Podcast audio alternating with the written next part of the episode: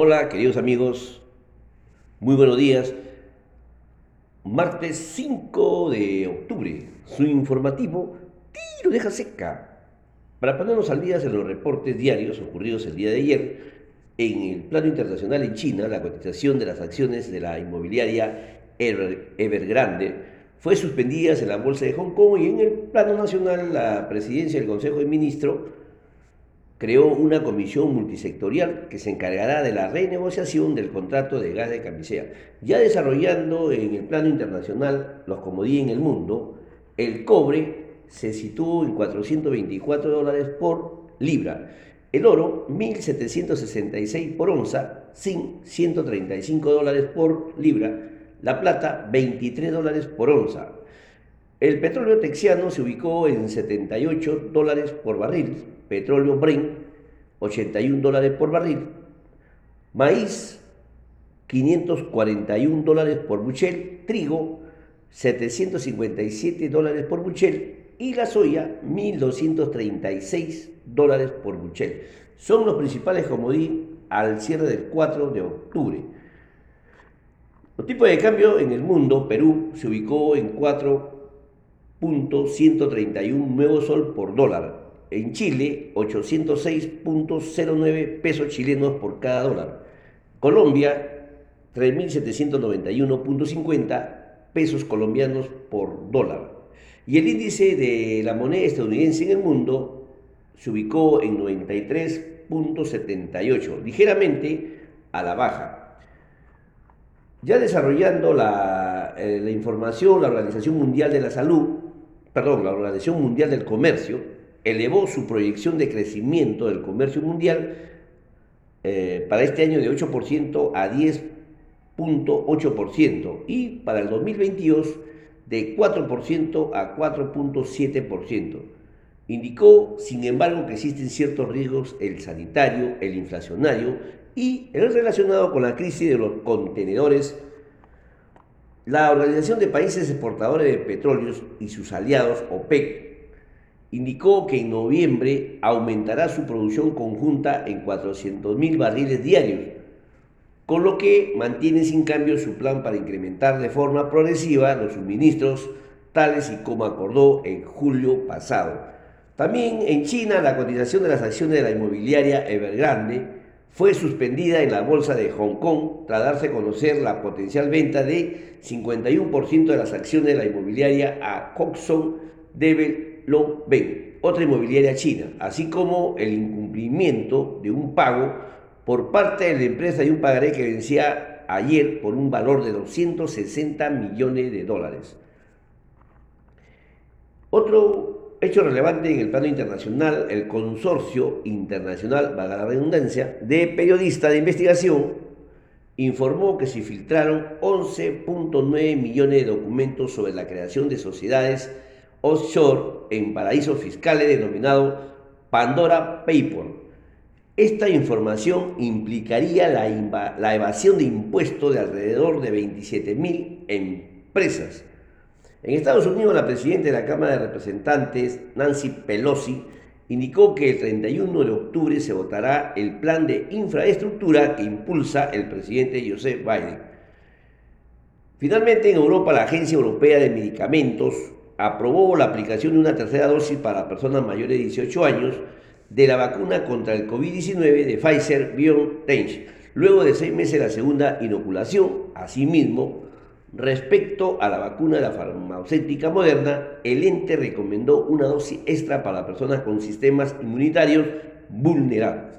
Bien, pasaremos ahora al plano nacional. Vamos a comentar los hechos relevantes ocurridos ayer la Superintendencia Nacional de Aduana y Administración Tributaria, SUNAT, informó que la recaudación de ingresos tributarios ascendió a 11.348 millones de soles en septiembre de este año, 19.9% más que en septiembre del año 2019. Asimismo, indicó que entre enero y septiembre del presente ejercicio se recaudó 101.988 millones de soles, lo cual significó un crecimiento de 17.2% respecto al mismo periodo del año 2019.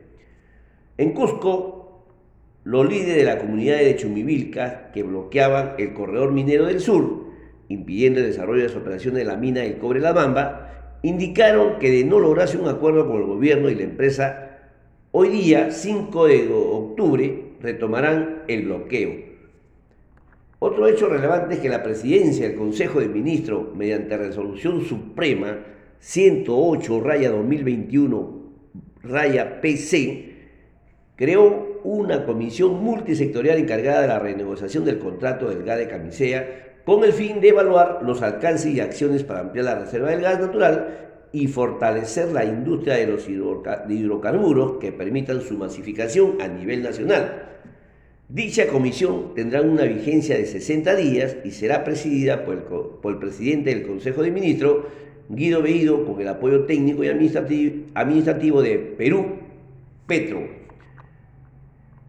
El presidente de la República detalló el día jueves formalmente las medidas vinculadas a la segunda reforma agraria.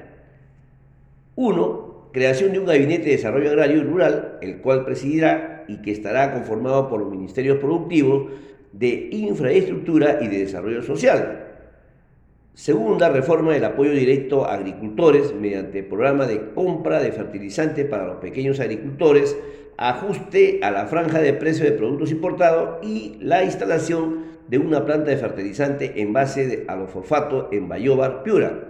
Tres, acceso a mercado mediante compras públicas de alimentos que se, que se ejecutará en los próximos 12 meses por un valor de 300 millones de soles.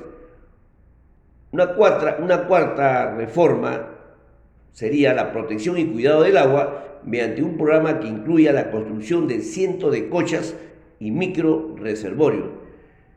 Y una quinta, segunda reforma agraria sería la asociativa y cooperativismo, así como la industrialización y fomento rural, que consiste en el otorgamiento de beneficios tributarios, el programa de servicio civil agrario, y una banca de fomento agrario sobre la base de Agrobanco, COFIDE y el Banco de la Nación.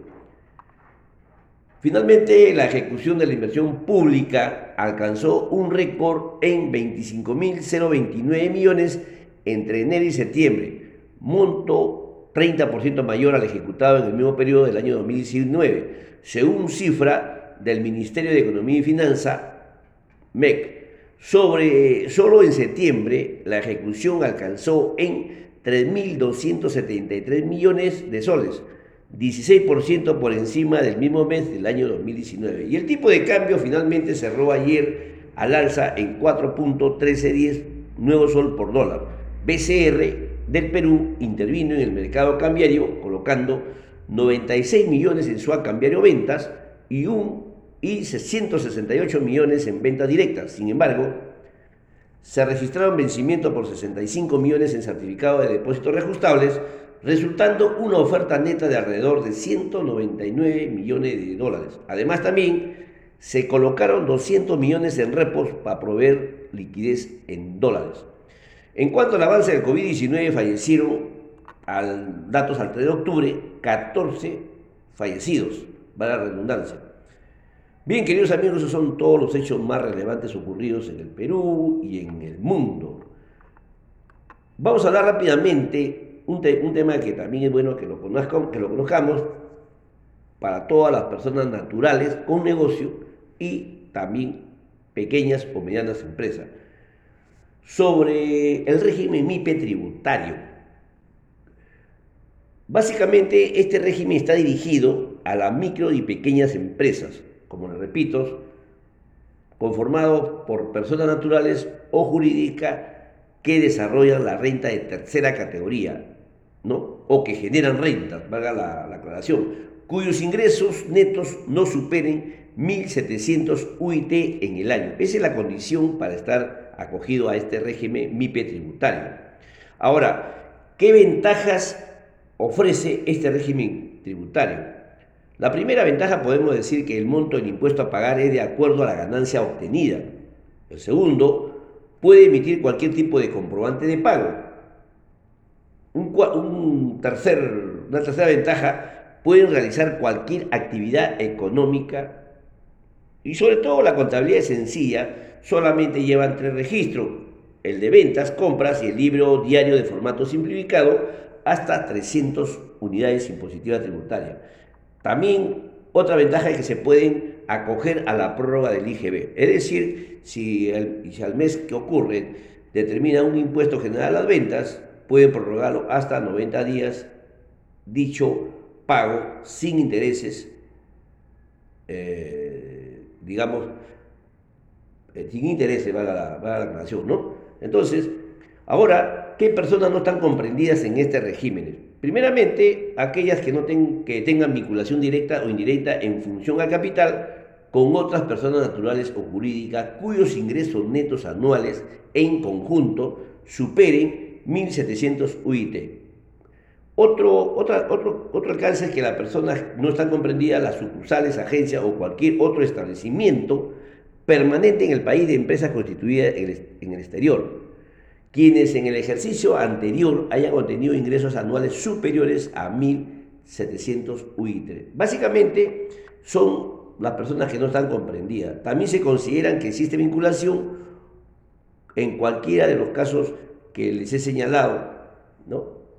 Así que ya resumido el pago en sí, cuando se obtienen ingresos netos por menores de 300 UIT, la tasa es 1% de los ingresos netos mensual y a partir del mes que supera los 300 UIT, la tasa será de 1.5% de los ingresos netos o, o, el coeficiente que se determina eh, de acuerdo a, las autoridades del año, que, el año anterior, ¿no? Y el que resulte mayor, según lo dispuesto en el artículo 85 de la Ley de Impuesto a la Renta, se pagará como pago a cuenta. Y en cuanto al impuesto general a las ventas, la, la tasa sigue siendo la misma, 18%, que está compuesta por el, impuesto que da a la venta propiamente dicho y el 2% de impuesto a la promoción municipal. Y en cuanto a su declaración y pago de impuesto a la renta, va a depender mucho de la ganancia y sobre todo en el primer tramo de la ganancia hasta 15 unidades impositivas, la tasa será del 10% anual.